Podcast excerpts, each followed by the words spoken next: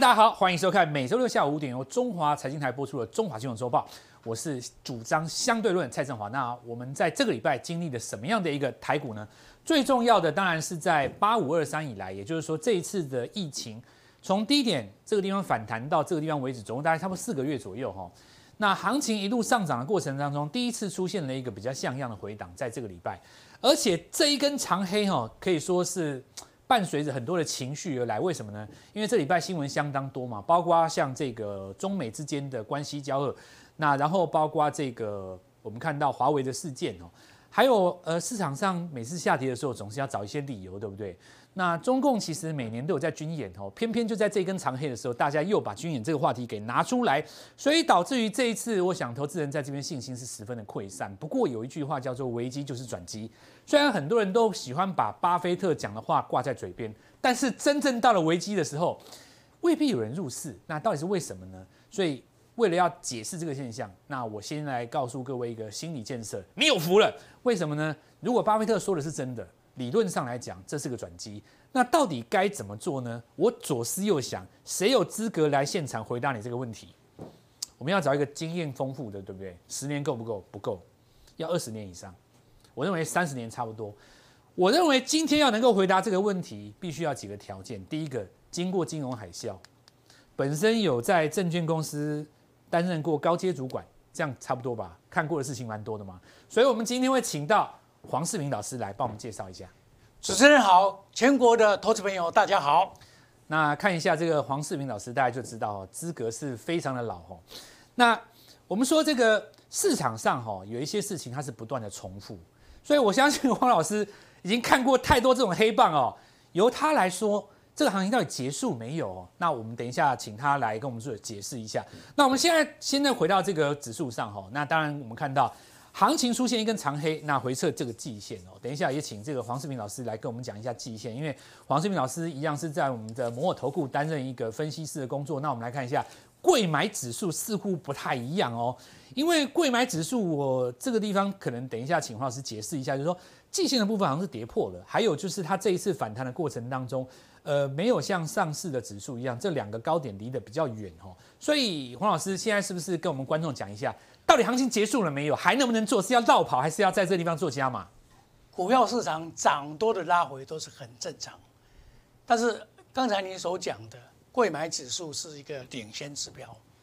贵买指数在七月十号创了新高之后，始终就没有再有像样的行情，而且它是相对的弱势。在我个人感觉，贵买这一块啊，是我们国内华人所主导的这个市场，很明显的。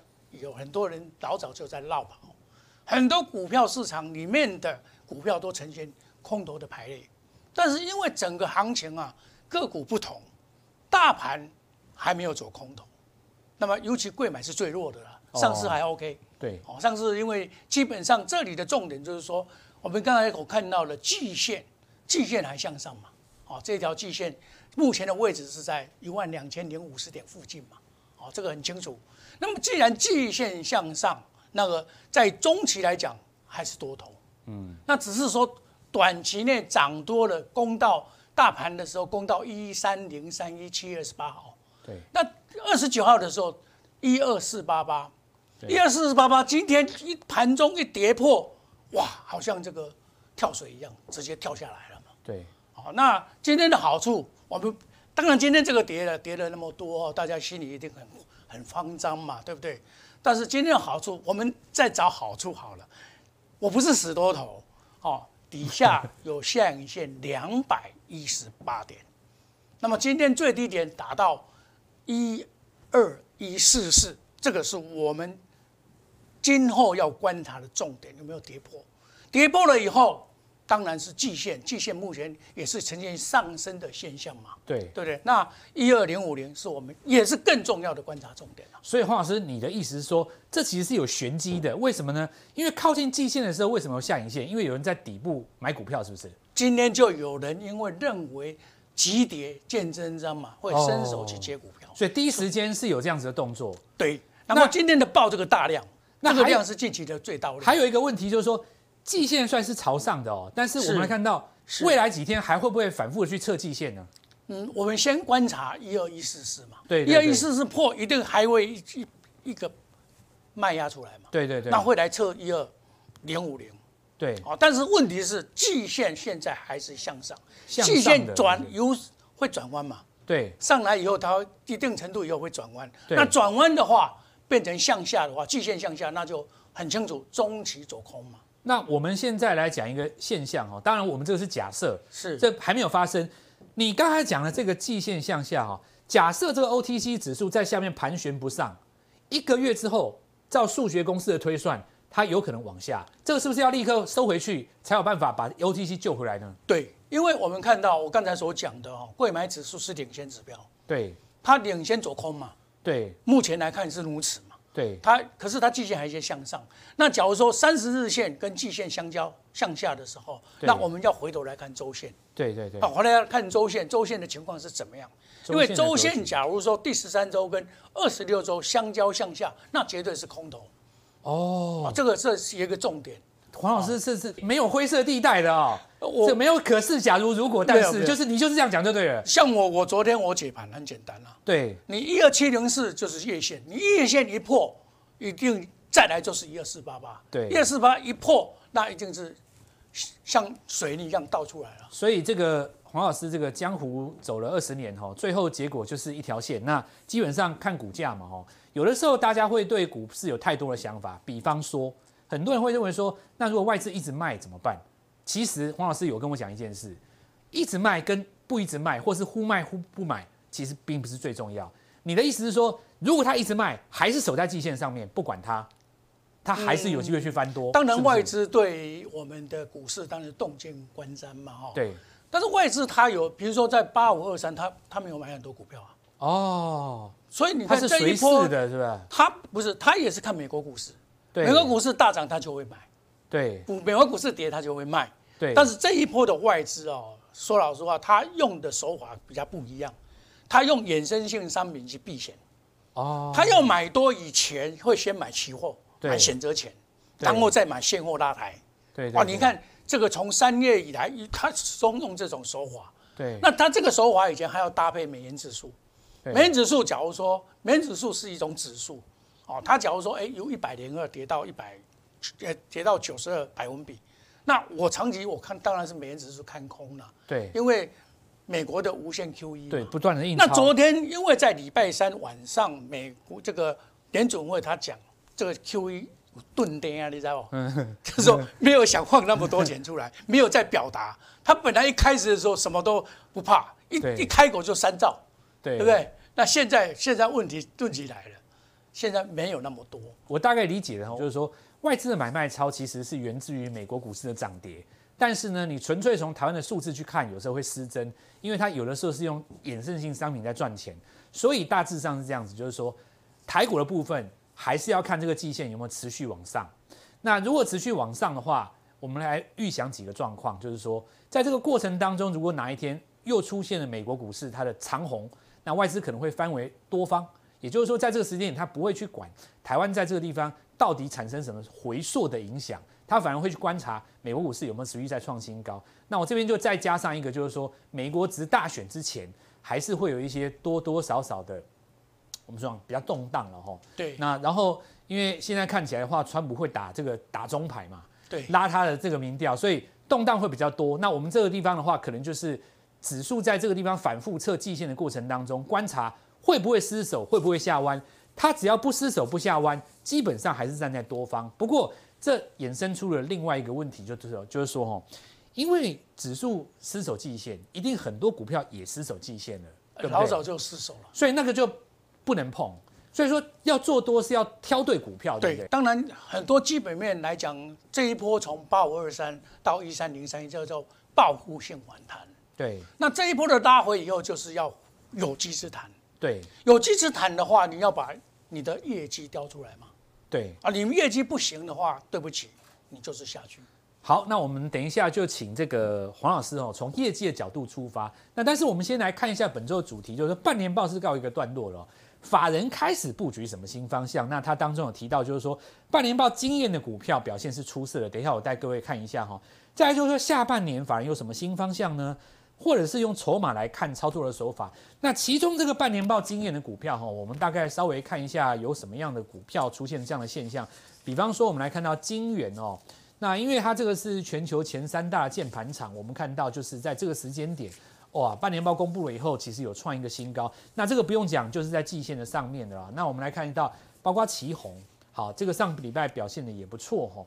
那再来就是我们看到转亏为盈的茂迪哦，也在这个地方在上礼拜有做表现，股价是相对低。呃，为股价本身不算高了，因为当年这张股票曾经也有过七八百的辉煌。那我们来看到汉语博，那也是一样在位阶很低的位置啊，跟这个季线也相对不远。所以可以看到，就是说半年报相对优秀的股票表现的都还不错。那等一下我们就顺着这样的逻辑哈，请这个黄老师再帮我们看看半年报已经过了，下半年的半年报会有什么样的变化？我们先进一段广告。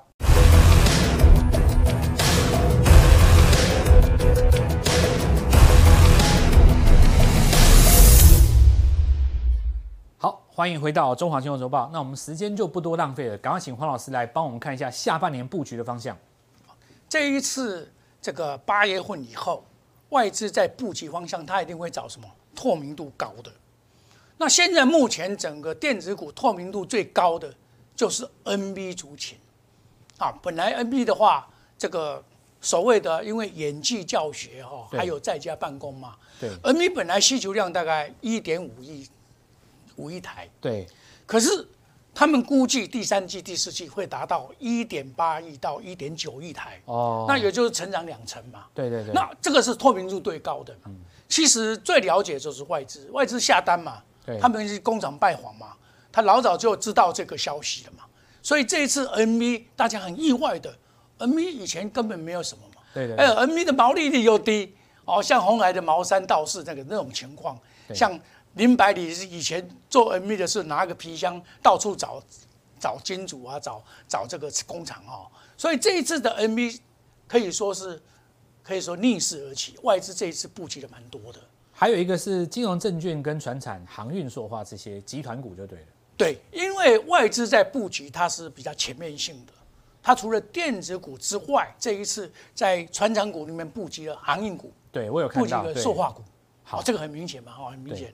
那证券的部分，它就严大金哦，啊，但是在证券的部分或金融的部分未必会成功了，它也布局国泰金啊。对。哦，所以说这个外资的完全买超也不一定是完全正确的。那我们赶快来看一下哦，讲到 NB 宏基这个，是不是特别帮我们介绍一下？OK，宏基这一档股票可以说是景气的代表。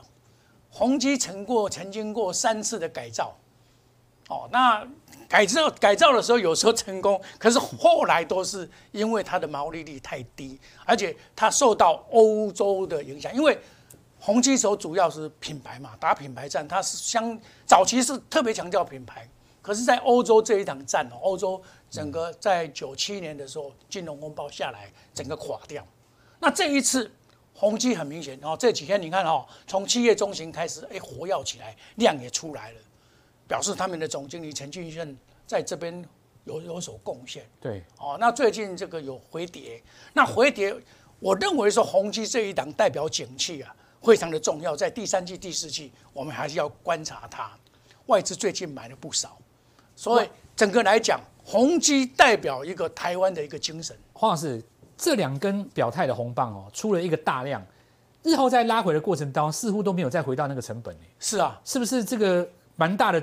应该说蛮大的力道买在这个地方，啊对，这个是外资的贡献。外资的贡献嘛，他们那个跳空缺口都没有来补啊。那外资事实上你要观察外资哦，你看外资买进，对我们知道外资买进，那你要知道哪一个外资买进，嗯，所以你要仔细的去看哦。比如说宏基来讲，它的但是瑞士信贷。哦。哦，你要再查查瑞士信贷，它摩根斯坦利，还有这个美商的 Goldman 高盛，对。啊，我我以前我做股票的话，我一定会彻底的去检讨这些外资哪哪几家买进。对。哦，前三名。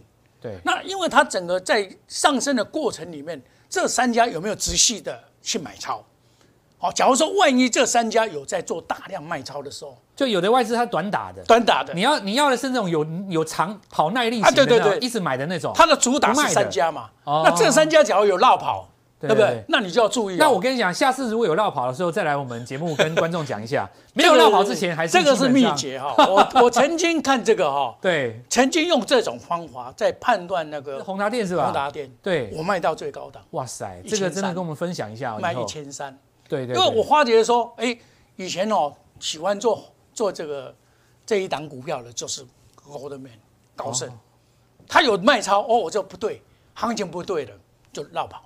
就等于是说，专注一档股票里面最重要的那个那个外资。我把每天外资哈整个 table 都打出来，因为它不止一家外资，对，有差不多十几家外资在专门这这这一档股票。所以这边也这个要仔细一点，跟大家分享一下，比较细一点，不是报纸看一看就买股票。你看黄老师哈，他把那个整个资料库都放在脑袋里面，是不是？没有，我每天也是几十年的几十年的那个动作下来哈，已经跟各位讲到，就是说追踪一个买盘哦，每天追着它。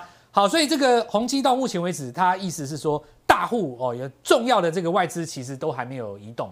那后续第三季透明度很高，我看这个股价也才刚开始哦。其实大家可以特别留意，就是说，因为拉回，你看离他们的成本其实也没有拉开嘛，哈。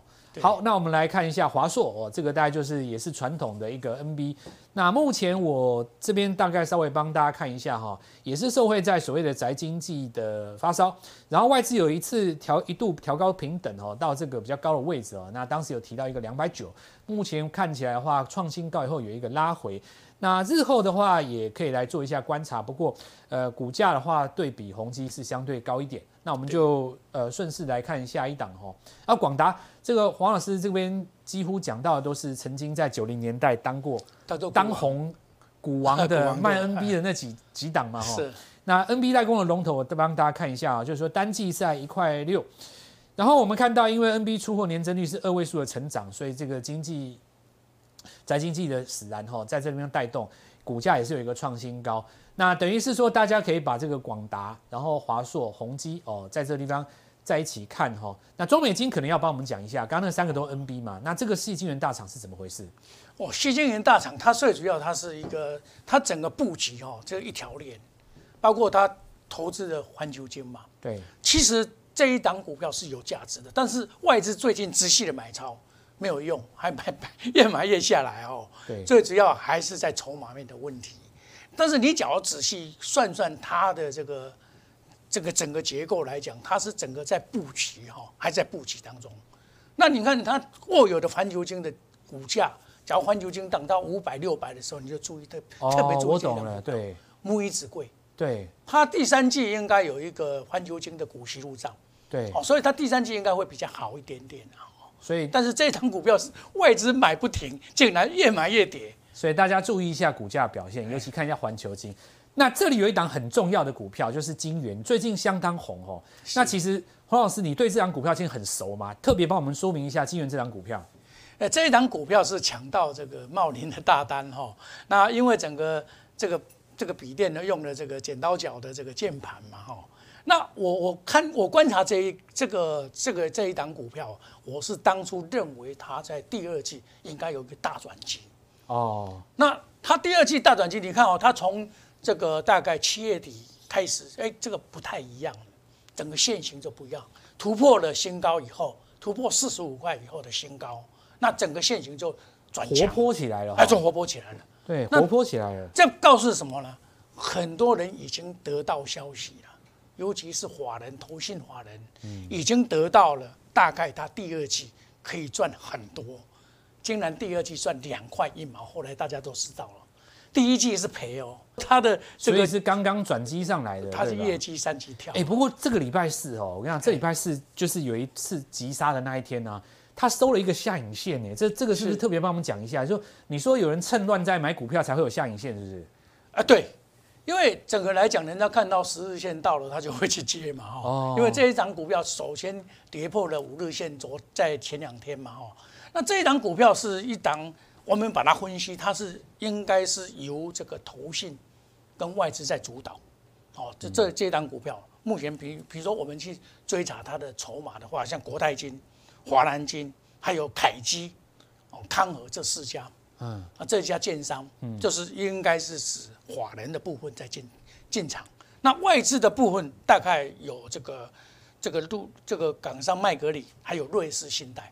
哦，我们这样把它查，就大概就有六个主力啊，大概就华人主力在里面。当然这一家应该还有国国家基金呐、或者是说哦这个，因为很多资讯人家老早就知道，只是我们资金不对等，因为股价会告诉你，股价会说话。所以你假如说我们，比如说我们现在，假如说你资讯不对等的情况之下，你基本面，可是你可以注意技术面的转强。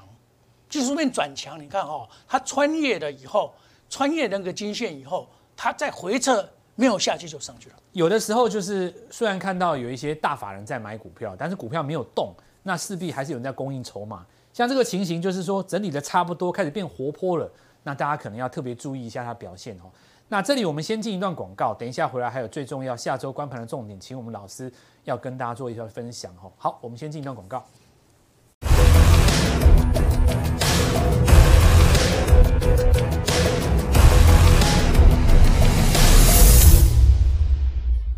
欢迎回到节目现场，我们请黄老师哈、来跟我们分享一下下个礼拜关盘的重点。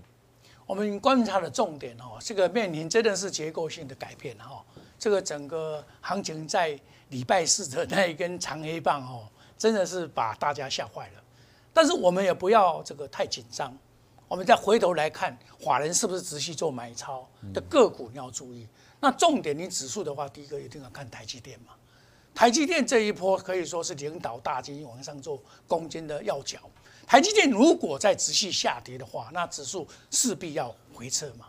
那我们刚才所讲的宏基，这也是一个指标，因为第三季大概就是电子股的天下，大概没有什么问题，大概目前的透明度也蛮高的。好、那第四季的话，应该是比较传产股啦，哦，金融股这个补上行情。所以万一这一次，假如说这个修正下来，下一次的话，应该会群魔乱舞，因为这样子哦。股股价涨多本来就是一种利空嘛，对。那股价跌多也是一个利多嘛。哦。